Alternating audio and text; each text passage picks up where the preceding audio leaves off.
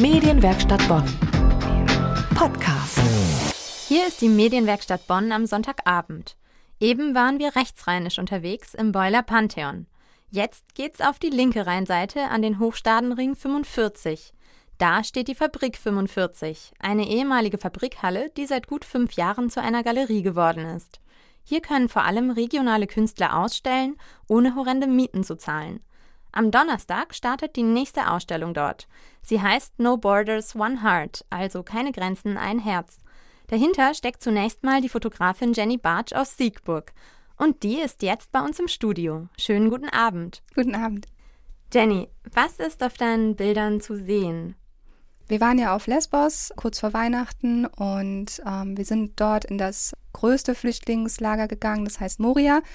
Dort haben wir zunächst ähm, Aufnahmen vom Lager gemacht, also die Zustände quasi fotografiert, Familien ähm, begleitet und haben versucht, alles Mögliche, was dort nicht in Ordnung ist, abzubilden. Also wir haben ganz viele ähm, Unterkünfte fotografiert, ähm, die Zelte, wie die Menschen dort schlafen, wie sie untergebracht sind, die hygienischen Zustände, vor allem Waschräume und Toilettenräume.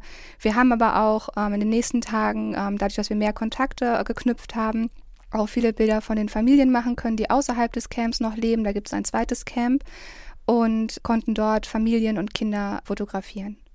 Ja, wir in Deutschland sind ja seit 2015 mit der Flüchtlingssituation konfrontiert. Was hat dich dazu bewegt, gerade jetzt nach Lesbos zu fahren? Was möchtest du durch die Bilder vermitteln? Der Ursprung war eigentlich, dass ich 2015 für sechs Monate in Afrika gearbeitet habe als Fotografin und dann bin ich wiedergekommen und habe das natürlich mit der Flüchtlingskrise hier auch alles ähm, mitbekommen, auch verfolgt und habe mir dann gedacht, ich möchte mich eigentlich mehr engagieren und mehr helfen. Habe dann aber eine etwas ja für mich schwierige Phase durchlebt, weil ich das alles verarbeiten musste, was ich auch in Afrika gesehen habe. Und ähm, habe dann mein Studium angefangen und dann gesagt, jetzt suche ich mir aber noch irgendwas, wo ich mich aktiv engagieren kann, weil ich finde immer, man spendet dann, dann weiß man nicht genau, wo landet das jetzt eigentlich und habe dann gesagt, ich suche mir was eigenes und habe dann über Facebook halt ähm, Cast of Hope zufällig entdeckt, habe die angeschrieben und dann gesagt, ob ich mich da mit einbringen könnte. Das hat auch direkt super funktioniert. Hatte dann auch gar nicht dran gedacht, dass es so schnell dann auch losgeht. Sie haben mir dann geschrieben, ja, wir möchten gerne nach Lesbos fahren. Sie waren im September schon mal dort und äh, ja, im Dezember wird es losgehen. Ja, ich habe mir dann Urlaub genommen und bin dann quasi mit ihnen nach Lesbos gereist und ja, so war das, ist das dann zustande gekommen. Mir ist halt ganz wichtig auf den Bildern, dass die Leute da auch länger drauf schauen und auch die Menschen sehen hinter dieser Flüchtlingskrise. Man hat ja immer nur Zahlen, die man aus den Medien so bekommt und man hat gar nicht so richtig diese Schicksale von einzelnen Menschen. Und die möchten wir dann quasi dort auf der Ausstellung auch ähm, zeigen und vermitteln. Ja, wenn du an deine Zeit im Lager zurückdenkst, welche zwei Bilder kommen dir da so als allererstes wieder ins Gedächtnis?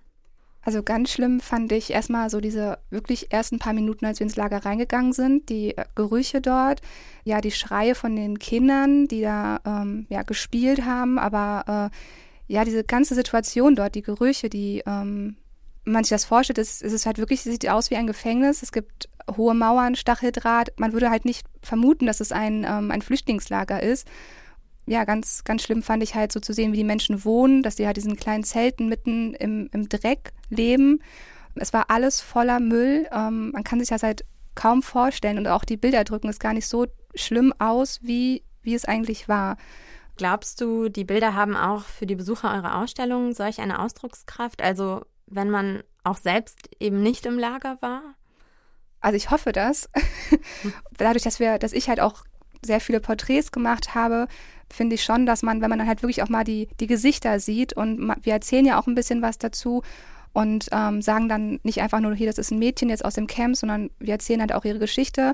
Und ich glaube schon, dass die Leute dann eher einen Bezug zu diesem ganzen Thema bekommen, als ähm, wenn wir jetzt nur Bilder zeigen würden aus dem Camp. Ähm, weil da haben wir halt auch, oder ich über die sozialen Medien halt auch viele Kommentare bekommen, von wegen, die Leute könnten ja ihren Müll nicht einfach wegräumen und sie sind ja unordentlich und sowas. Und ich glaube, wenn wir das einfach zeigen und auch sagen, ne, das ist nicht die Schuld der Leute, die dort leben, und zeigen dazu auch die Gesichter, dann hoffe ich, dass die da auch den Bezug zu bekommen.